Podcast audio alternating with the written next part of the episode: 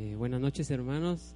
Eh, la verdad que es una gran alegría para mí pues otra vez el predicar la palabra de Dios.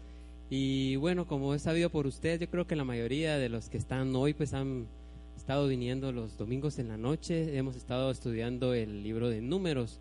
Ya vamos ya por los, los capítulos finales. Y bueno, y para empezar pues quiero comentarles que ahorita hace dos horas más o menos empezó un nuevo mes, o sea, hablando de, los meses eh, bíblicos, eh, es el mes de Ab.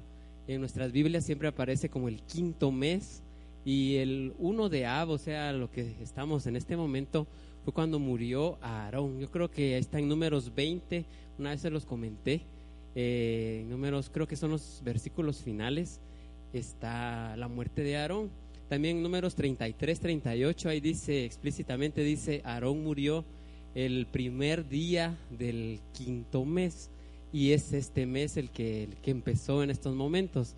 Eh, si alguno pues no sabía, eh, los meses en hebreos o los meses bíblicos, los días, perdón, los días bíblicos empiezan a las 6 de la tarde cuando oscurece, cuando se pone el sol. Entonces por eso es que les dije que hace unas dos horas empezó el, el, mes, ¿va? Porque los días empiezan de 6 de la tarde a 6 de la tarde. Entonces, solo esta manera de introducción para saber más o menos qué, qué día es el día de hoy y por si nosotros miramos en cualquier lado, pues sea en la NASA o sea, hoy es eh, la luna eh, nueva, luna, luna nueva. Siempre los meses eh, bíblicos empiezan con la luna, o sea, la luna es la que da como el, cuánto, cuánto va a durar el mes, que es entre 29 y 30 días. Y hoy cabal que empieza un mes es cuando hay luna nueva. Por eso es que hoy no, no es que no, no miramos la luna, porque cabal hoy, hoy es el, este mes. Esto es solo manera de introducción. Ahora voy a empezar pues a, hablar sobre el, eh, libro de números, lo que veníamos platicando. No sé si se recuerdan que hemos estado hablando hace 15 días, les hablé acerca de Balaam, eh, cuando quería maldecir al pueblo de Israel y no pudo.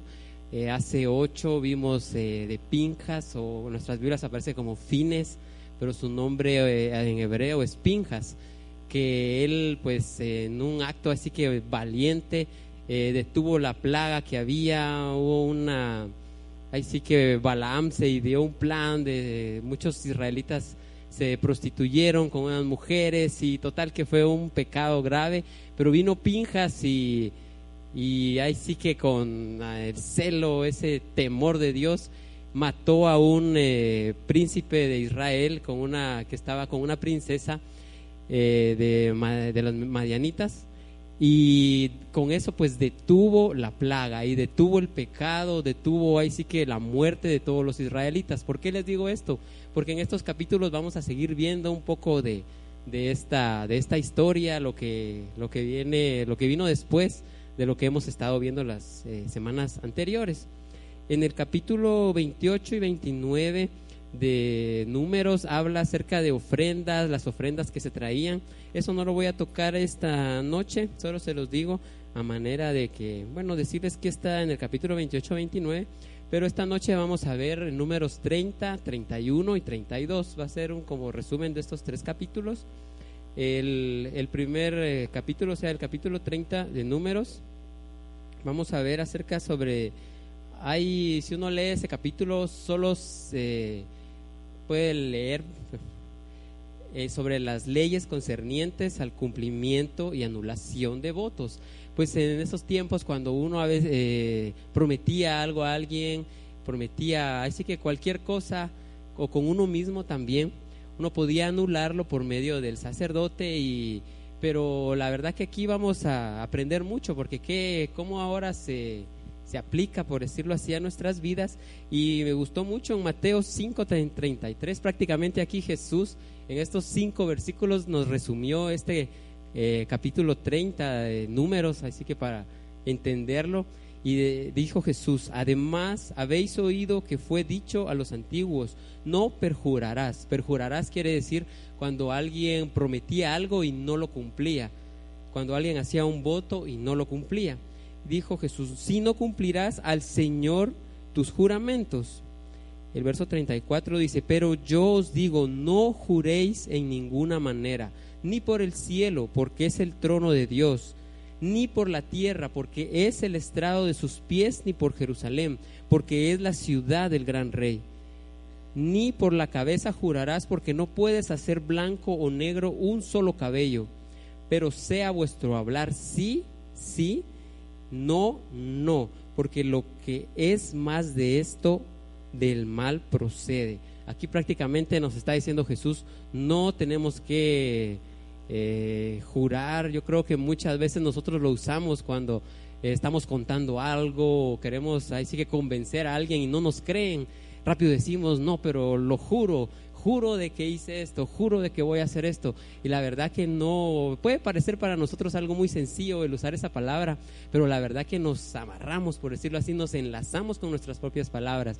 Y Jesús lo dijo, que nuestro hablar sea sí, sí, no, no, o sea, ser eh, íntegros, correctos y no estar jurando, no estar a veces prometiendo algo, aunque en cierta medida a veces es bueno prometer, por ejemplo, eh, prometerle a Dios, eh, servirle, prometerle a Dios, pues estudiar su palabra, puede ser otro ejemplo.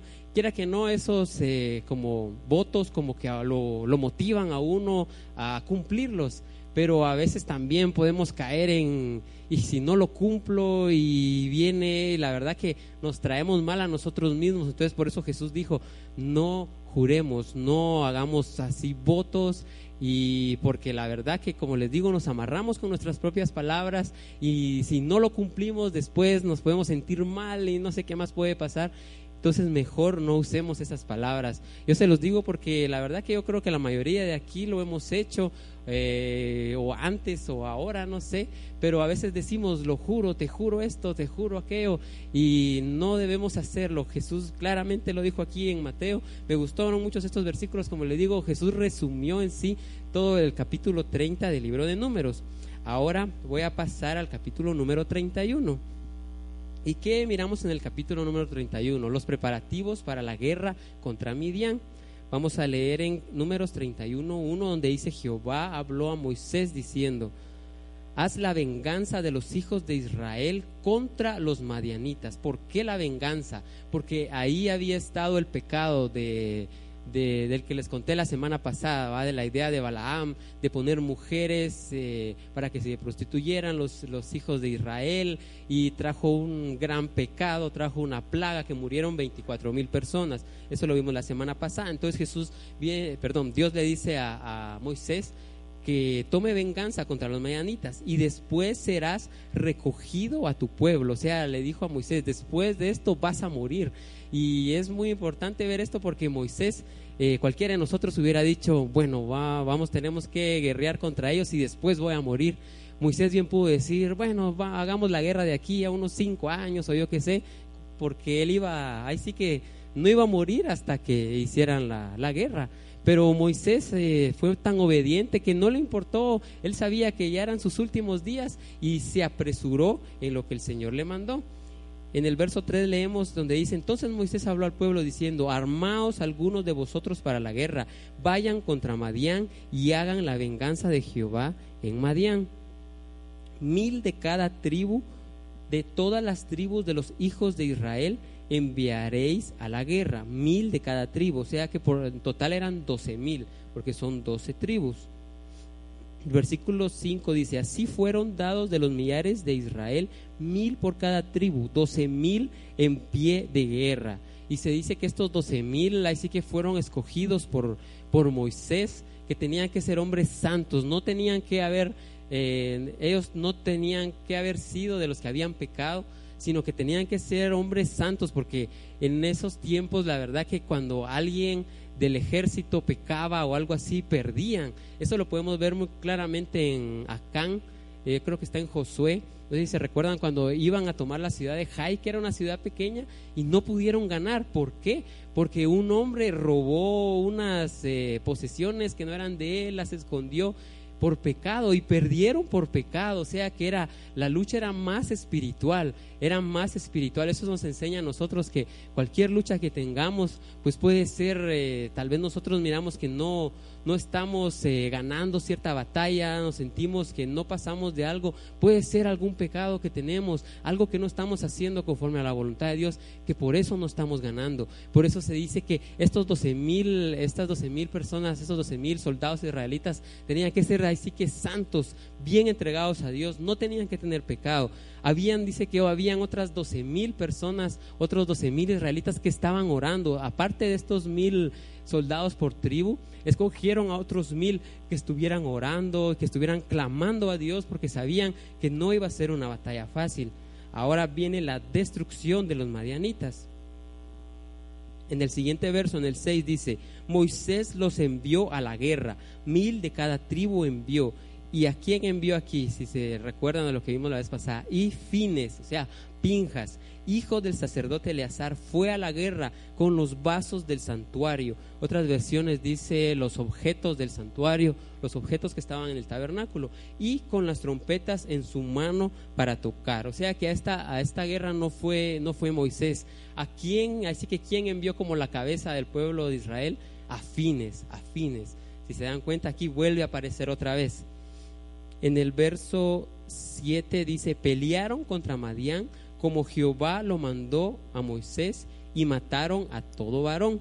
Ahora, la verdad que yo no, no sabía, me puse a investigar por qué eh, Moisés le dijo a, a, Fines o Pinjas que llevara esos objetos del santuario. ¿Por qué si iban a ir a guerra?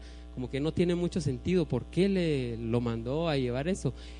Y eh, encontré algo que no, la verdad que esta semana lo, lo, lo supe Moisés sabía que Balaam, ¿se recuerdan de Balaam? Estaba ahí en esta tierra. Él estaba ahí donde, a donde iban ellos a ir a guerrear. Balaam se encontraba en ese lugar. Y aunque no era su, su casa, por decirlo así, eh, parece que esto fue poquito, así que no sé cuántos días, pero fueron pocos días los que pasaron después de todo lo que, de lo que les he venido contando estos 15 días. Se cuenta que Balaam entonces fue ahí a, Madián a, así que como a traer su recompensa, ¿va? Como él, de él fue la idea de, de, meter a las mujeres para entrar el pecado ahí en Israel.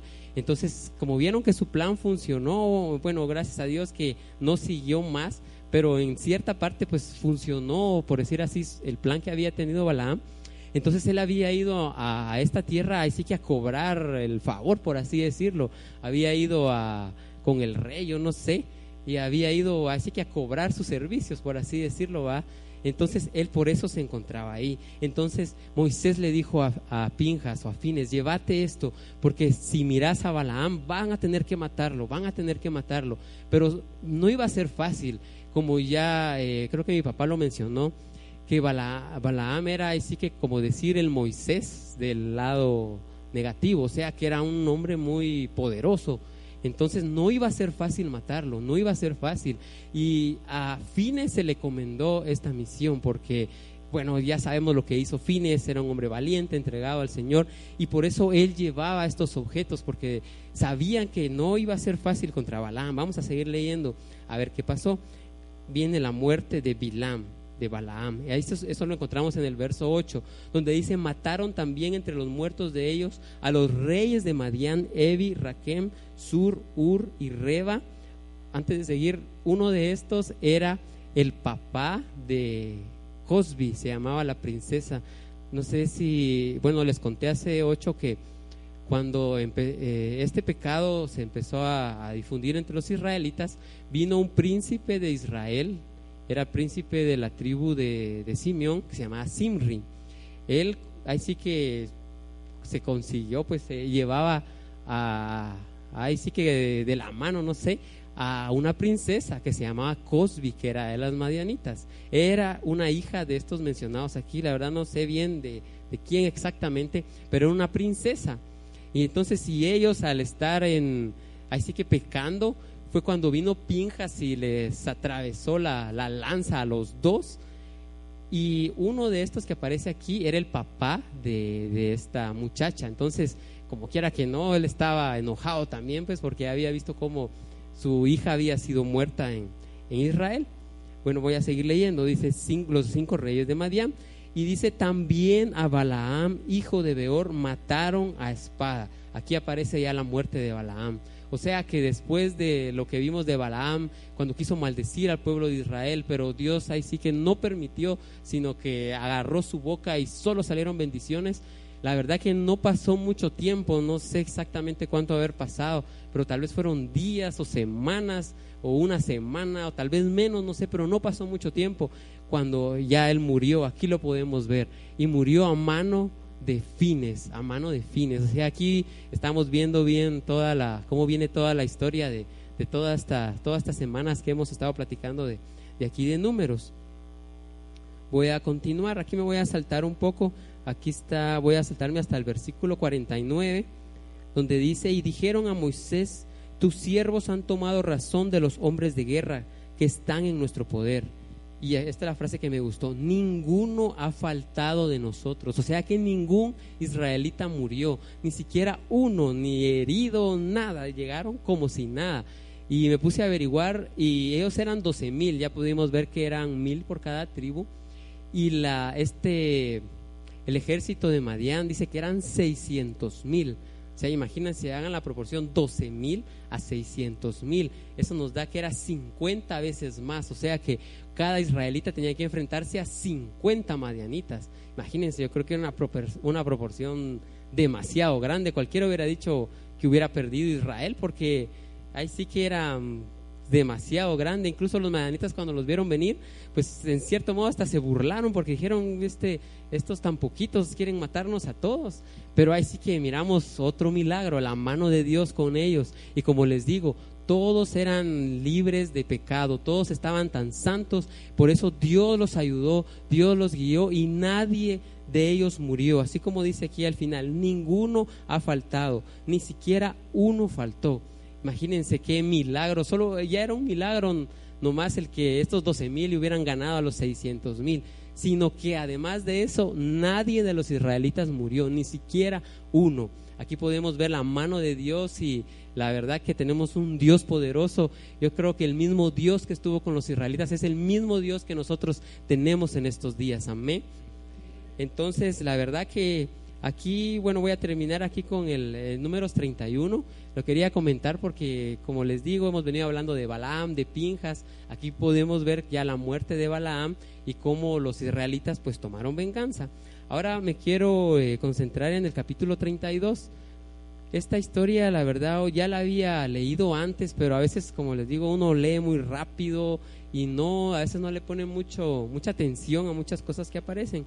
Aquí es donde las tribus de Gad y Rubén solicitan a Moisés porciones sobre el lado oriental del Jordán. Vamos a empezar a leer los primeros versículos. En el 1 dice, los hijos de Rubén y los hijos de Gad tenían una muy inmensa muchedumbre de ganado. Vieron la tierra de Jazer y de Galaad les pareció el país lugar de ganado. Entonces en el verso 2 dice, vinieron pues los hijos de Gad, los hijos de Rubén, hablaron a Moisés y al sacerdote Eleazar y a los príncipes de la congregación, diciendo, Atarot, Dibón, Jazer, Nimra, Hezbón, Eleale, Sebam, Nebo y Beón, estos son lugares. La tierra que Jehová hirió delante de la congregación de Israel es tierra de ganado, y tus siervos tienen ganado. Estas eran unas tribus que tenían, dice que abundancia de ganado. En el verso 5 dice, por tanto dijeron, si hallamos gracia en tus ojos, dese esta tierra a tus siervos en heredad, y no nos hagas pasar al Jordán. Y en el verso 6 respondió Moisés a los hijos de Gad y a los hijos de Rubén. Yo imagino que enojado Moisés le dijo, irán vuestros hermanos a la guerra y vosotros os quedaréis aquí. O sea que prácticamente ellos vieron una tierra eh, grande que era así que para, para animales, especial para tener sus ganados. Y le dijeron a Moisés, nos vamos a quedar aquí y váyanse ustedes y a guerrear, porque si vamos a ver después de la historia con Josué y todo, ellos tuvieron que ir a guerrear y ganar a muchos eh, reyes y tomar la tierra prometida y estos como que no, no muy querían. Entonces Moisés viene y les ahí sí que se enoja con ellos y les dice, ¿por qué? No, no, ustedes tienen que venirse con nosotros. Me voy a saltar unos versículos en el 16, dice, entonces ellos vinieron a Moisés y dijeron, edificaremos aquí majadas para nuestro ganado. Majadas eh, es, eh, yo lo busqué, aquí lo tenía, son corrales, porque a veces la palabra majadas no la, no la entendemos, pero son corrales. Entonces ellos le dijeron, edificaremos aquí majadas, corrales para nuestro ganado, ciudades para nuestros niños. El 17 dice, y nosotros nos armaremos e iremos con diligencia delante de los hijos de Israel, hasta que los metamos en su lugar y nuestros niños quedarán en ciudades fortificadas a causa de los moradores del país. No volveremos a nuestras casas hasta, hasta que los hijos de Israel posean cada uno su heredad porque no tomaremos heredad con ellos al otro lado del Jordán ni adelante, por cuanto tendremos ya nuestra heredad a este otro lado del Jordán, al oriente. Entonces le respondió Moisés, si lo hacéis así, si os disponéis para ir delante de Jehová a la guerra, y todos vosotros pasáis armados el Jordán delante de Jehová, hasta que haya echado a sus enemigos de delante de sí, y sea el país juzgado delante de Jehová, luego volveréis, seréis libres de culpa para con Jehová y para con Israel, y esta tierra será vuestra en heredad delante de Jehová. Mas si así no lo hacéis, he aquí habréis pecado delante de Jehová, y sabed que vuestro pecado os alcanzará. Entonces Moisés le dice, edificaos ciudades para vuestros niños y corrales para vuestras ovejas, y haced lo que ha declarado vuestra boca. Y hablaron los hijos de Gad, los hijos de Rubén a Moisés, diciendo, tus siervos harán como mi Señor ha mandado aquí miramos que, bueno, entonces ellos dijeron, lo que vamos a hacer es vamos a dejar a nuestras esposas, a los niños, los vamos a dejar aquí, nosotros vamos a, irnos todos los hombres, vamos a ir a guerrear con ustedes y hasta que hayan poseído toda la tierra, hasta que cada israelita tenga en posesión la tierra prometida, entonces nosotros vamos a regresar a, a, esta tierra que te hemos pedido. Entonces Moisés les dijo, bueno, si ustedes lo van a hacer así, pues háganlo. Pero aquí hay algo muy interesante, me voy a saltar unos versos al 28. Entonces les encomendó Moisés al sacerdote Eleazar y a Josué, hijo de Nun, a los príncipes de los padres de las tribus de los hijos de Israel, y les dijo Moisés, si los hijos de Gad y los hijos de Rubén pasan con vosotros el Jordán, armados todos para la guerra delante de Jehová, luego que el país sea sojuzgado delante de vosotros, les daréis la tierra de, la, de Galaad en posesión mas si no pasan armados con vosotros, entonces tendrán posesión entre vosotros en la tierra de Canaán. Y los hijos de Gad, los hijos de Rubén respondieron diciendo, haremos lo que Jehová ha dicho a tus siervos. O sea que Moisés prácticamente él sabía que eran sus últimos días. Le encargó a Josué y a Eleazar que así como habían dicho estas tribus, pues lo llevaran a cabo en el verso 32 dice, nosotros pasaremos armados delante de Jehová a la tierra de, de Canaán y la posesión, nuestra heredad, será a este lado del Jordán. Y esto lo podemos ver que Josué lo cumplió muy bien en Josué 1.12. Es así que como la continuación de este versículo dice, también habló Josué, aquí en este versículo ya no, ya Moisés ya había muerto, pero Josué se recordó de las palabras de Moisés y le habló pues a los rubenitas y a los gaditas o sea, a los de las tribus de Rubén y Gad, y a la tribu de, media tribu de Manasés, diciendo, también habló Josué a los rubenitas, perdón que yo lo había leído, el 13, acordaos de la palabra que Moisés, siervo de Jehová, os mandó diciendo, Jehová vuestro Dios os ha dado reposo y os ha dado esta tierra, vuestras mujeres, vuestros niños, vuestros ganados quedarán en la tierra que Moisés os ha dado a este lado del Jordán, mas vosotros todos los valientes y fuertes pasaréis armados delante de vuestros hermanos, les ayudaréis hasta tanto, tanto que Jehová haya dado reposo a vuestros hermanos como a vosotros y que ellos también posean la tierra que Jehová vuestro Dios les da, y después volveréis vosotros a la tierra de vuestra herencia, la cual Moisés, siervo de Jehová, os ha dado, a este lado del Jordán, hacia donde nace el sol, y entraréis en posesión de ella. O sea que prácticamente Josué no se le olvidó, lo hizo tal como le había dicho Moisés. Después en Josué 13, del verso al 15 al 33, está cuando ya ellos habían llegado a, la tierra, ahí está cuando empezaron a repartir la tierra, y ahí está claramente, y vuelve a decir, los Rubenitas, los Gaditas, pues ya tomaron esa, esas tierras. Pero ¿por qué es tan importante esto? ¿Qué aprendemos aquí? En un poquito más, en el verso 33, podemos ver que aquí Moisés vuelve a hablar con ellos, pero añade a la media tribu de Manasés. ¿Por qué añade a ellos? Pudimos ver antes que solo los de Gad y los de Rubén habían pedido esas tierras, pero Moisés aquí ya le está hablando a media tribu de Manasés. Eh, algunos sabios pues dicen que la tierra era muy grande y que era demasiado grande para ellos y dijo a la, a la mitad de la tribu de Manasés que se fuera con ellos. Pero otros eh, sabios han dicho que estos de Manasés eran muy entendidos en la palabra de Dios, sabían mucho de, Dios, de sus mandamientos. Y como estos podemos ver aquí, estos Rubenitas, estos Gaditas, estaban así que se apartaron, como que no estaban haciendo muy bien porque se estaban apartando de, de la tierra prometida, querían otra tierra. Entonces como que Moisés dijo, para que estos no, no se pierdan, no olviden los mandamientos, voy a mandar a media tribu de Manasés porque ellos son entendidos en la Biblia y ellos ahí sí que los puedan guiar. Aquí quiero también hacer, voy a regresar al verso 16. Vamos a ver qué fue lo que ellos le dijeron a Moisés. Noten aquí el orden que aparece las palabras. Dice, edificaremos aquí majadas o corrales para nuestro ganado y después aparece ciudades para nuestros niños. En el verso 24 miramos la respuesta de Moisés. ¿Qué les dice? Primero pone ciudades para nuestros niños y después pone majadas para vuestras ovejas. ¿Por qué se mira ese cambio?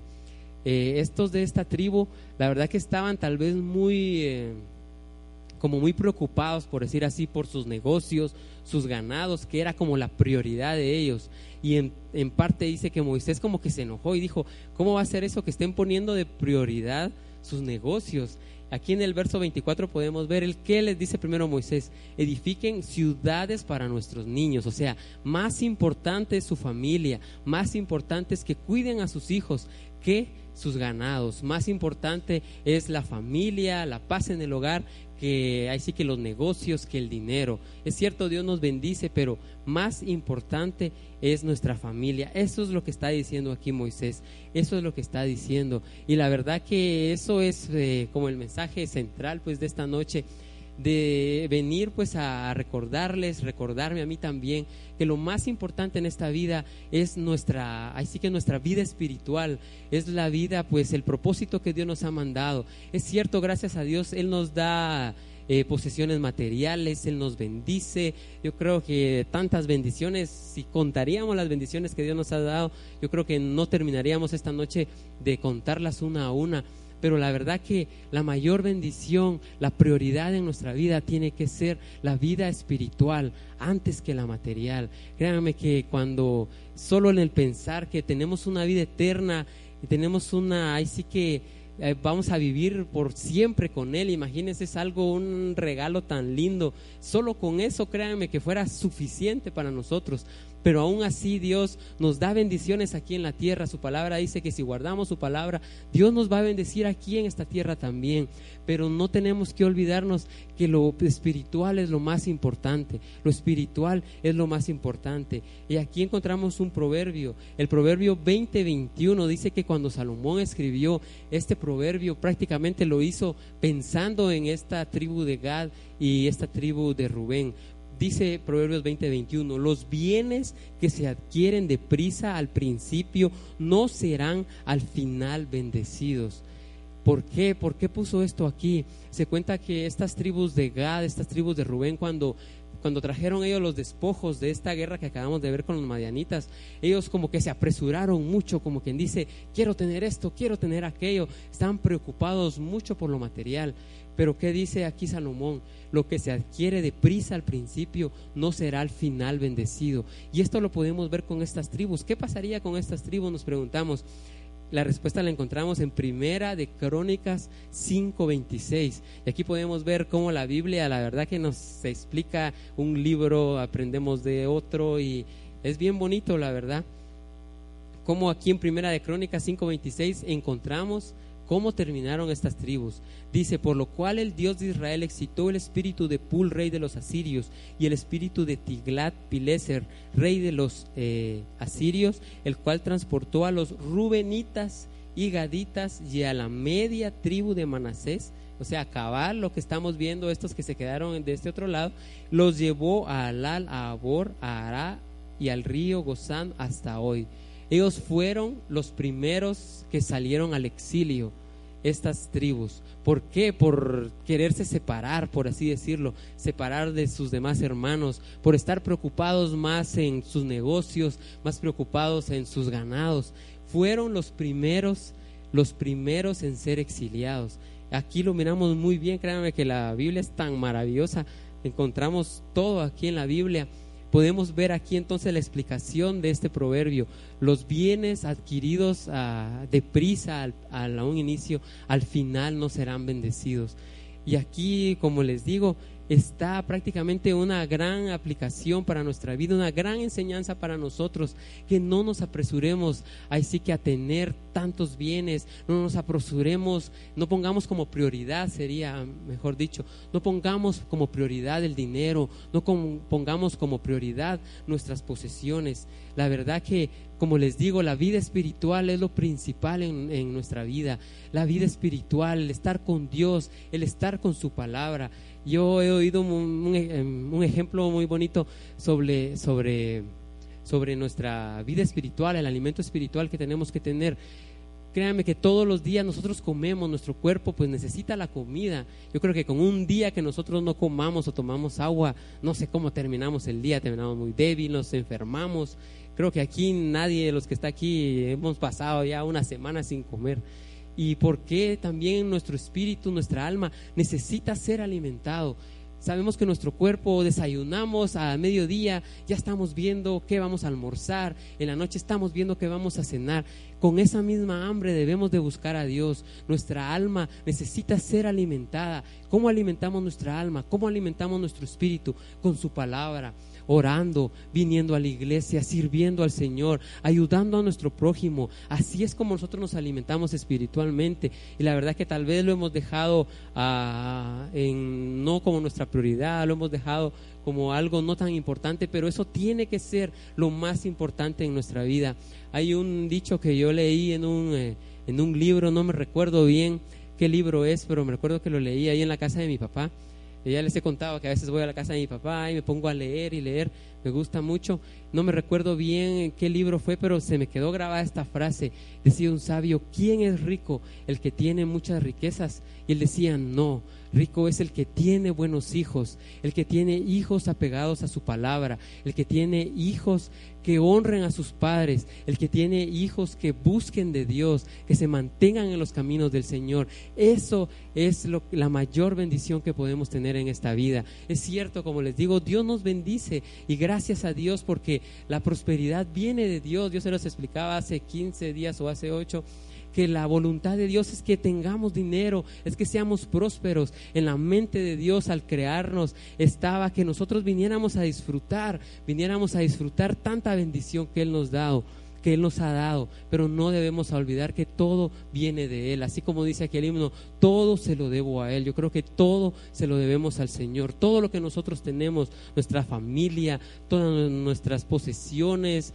nuestros bienes, nuestra ropa, todo se lo debemos al Señor. Porque sabemos que la, la vida aquí pues es temporal, la, las eh, cosas materiales nos pueden dar alegría pues solo temporalmente pero sabemos que su palabra, el estar buscando de Dios, el estar leyendo su palabra, orando, eso va a ser algo que va a durar para toda la vida, es algo eterno, es un gozo eterno que vamos a tener y vamos a seguir teniéndolo primero Dios en la vida eterna, amén.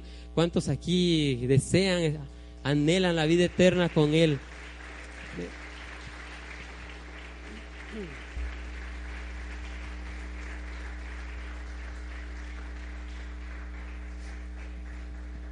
Como decía alguien, tenemos que a veces enfocarnos más en lo que tenemos, en ver bien todo lo que tenemos, más de lo que de lo que no tenemos. A veces nos enfocamos tanto, decimos, me falta esto, me falta aquello, que no tengo carro, no tengo casa, no tengo esto. Pero debemos enfocarnos en qué tenemos, qué tantas cosas que Dios nos ha dado, tantas bendiciones. Y quisiera terminar con algo que dijo Jesús prácticamente haciendo un resumen de todo este mensaje, en Mateo 6, 25 al 34 hay una enseñanza muy linda de Jesús. Yo creo que ya lo hemos leído, pero es un buen día para leerlo, por lo que estamos eh, aprendiendo este, este domingo. Dice, por tanto os digo, no os afanéis por nuestra vida qué habéis de comer o qué habéis de beber, ni por vuestro cuerpo, qué habéis de vestir.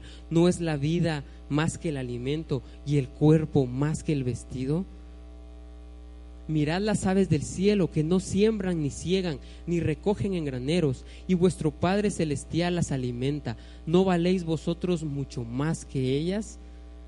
¿Quién de vosotros podrá, por mucho que se afane, añadir a su estatura un codo?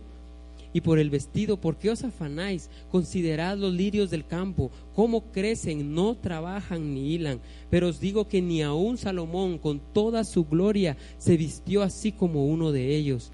Y si la hierba del campo que hoy es y mañana se echa en el horno, Dios la viste así, os hará mucho más a vosotros, hombres de poca fe.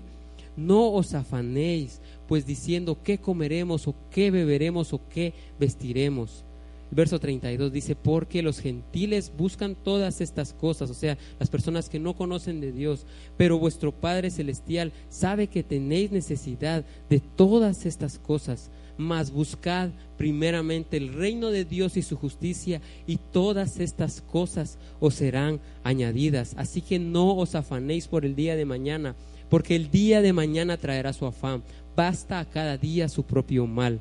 Pero voy a quedar con el verso anterior. Buscad primeramente el reino de Dios y su justicia y todo va a ser añadido. Dios nos dice, si me buscan, si buscan mi rostro, si leen mi palabra, si oran, si aman a su prójimo, Dios nos va a dar todo.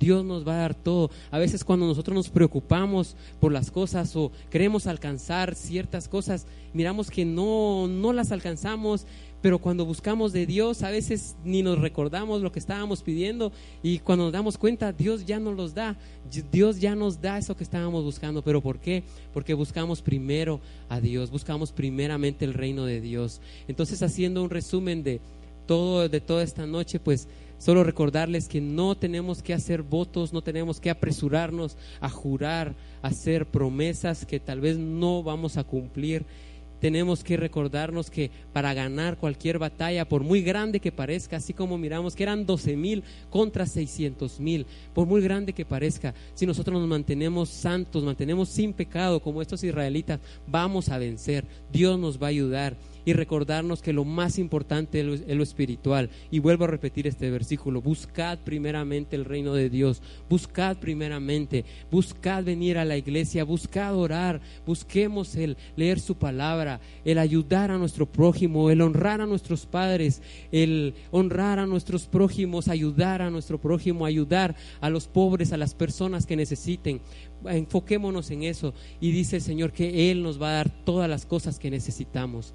Amén. Yo los invito esta noche a que podamos ponernos de pie, por favor, y vamos a orar y a recordarnos, a recordarles y recordarme a mí también que no nos afanemos, no nos afanemos. Tal vez hemos estado buscando ciertas cosas que nos faltan, ciertas cosas materiales y nos estamos afanando mucho o estamos pensando mucho en qué va a ser de mañana de nosotros, si vamos a tener dinero o no eh, miramos tanta noticia, tanta mala noticia de que la economía está peor o algo, pero yo les digo, busquemos primeramente el reino de Dios y todo va a ser añadido y Dios nos va a dar todo lo que necesitamos. Amén. Yo creo que podemos levantar esta noche nuestras manos y pedirle al Señor y decirle, gracias te damos Señor por todo lo que tú nos has dado. Sabemos que tantas bendiciones que tú nos has dado que sería imposible a nosotros recordarnos de todo lo que tú nos has dado. Perdónanos Señor, te venimos pidiendo perdón esta noche, te venimos pidiendo perdón porque a veces nos enfocamos tanto en cosas materiales, nos enfocamos tanto en cosas que son solo temporales. Cuando tenemos tu palabra, tenemos, Señor, la vida espiritual, tenemos el propósito por el cual venimos a la tierra, el cual es eterno, el cual va a durar para toda la vida, el cual va a durar para esta vida y para el futuro venidero, que primero Dios estaremos contigo. Tenemos que enfocarnos, Señor, ayúdanos, ayúdanos esta noche a que este este, este versos, estos versos que hemos leído, esta, esta palabra que tú nos has dado, esta, esta noche, Señor, la hagamos vida, la hagamos vida en nosotros y podamos empezar a aplicarla y poner de prioridad, poner prioridad tú, Señor, que tú seas nuestra prioridad, que tú seas nuestra prioridad, que te busquemos cada día más, que dejemos el pecado, que nos santifiquemos cada vez más, Señor, y sabemos que tú nos vas a dar todas las cosas, que al estar, Señor, nosotros contigo, buscando tu reino constantemente, cualquier desafío, por muy grande que parezca, se va a hacer pequeño y vamos a poder, y vamos a poder llevarlo, vamos a poder sobrepasarlo en el nombre de Jesús. Bendigo, Señor, a todos mis hermanos acá presentes esta noche. Cualquier necesidad, Señor, cualquier necesidad, Señor, que hayan traído, Señor, salgamos libres esta noche y sabiendo, Señor, que lo más importante de esta vida es hacer tu voluntad. Lo más importante es buscar tu rostro, buscar tu presencia buscarte a ti. La vida espiritual es lo más importante, más que cualquier otra cosa. Yo creo que el hecho de que estemos aquí esta noche es porque tenemos hambre, hambre de ti, hambre de tu palabra, hambre, Señor, por buscar tu rostro una vez más. Te damos gracias, Señor, por permitirnos reunirnos una vez más aquí en tu casa, Señor. Gracias te damos a ti, gracias te damos a ti, Señor. Y queremos empezar a cambiar nuestra forma de vivir, a cambiar, Señor Jesús, muchas cosas que hemos, así como hemos estado viviendo, queremos cambiar y poner prioridad ponerte de prioridad a ti, poner de prioridad tu palabra y vivir conforme tú nos has mandado, Señor. Gracias te damos a ti, gracias te damos esta noche, Señor. Gracias te damos porque por tu palabra nosotros aprendemos tanto, Señor, es nuestra guía para vivir aquí en este mundo. Gracias te damos a ti por traernos aquí a esta tierra. Tú nos pusiste aquí en Chimaltenango, tú nos pusiste aquí con un propósito, tú nos pusiste aquí, Señor, y queremos cumplirlo, queremos cumplir ese propósito pero lo vamos a cumplir buscando primeramente tu reino, buscando primeramente tu reino, Señor. Gracias te damos, Señor. Gracias te damos a ti. Gracias te damos. Amén. Gracias, Señor. Gracias, Padre.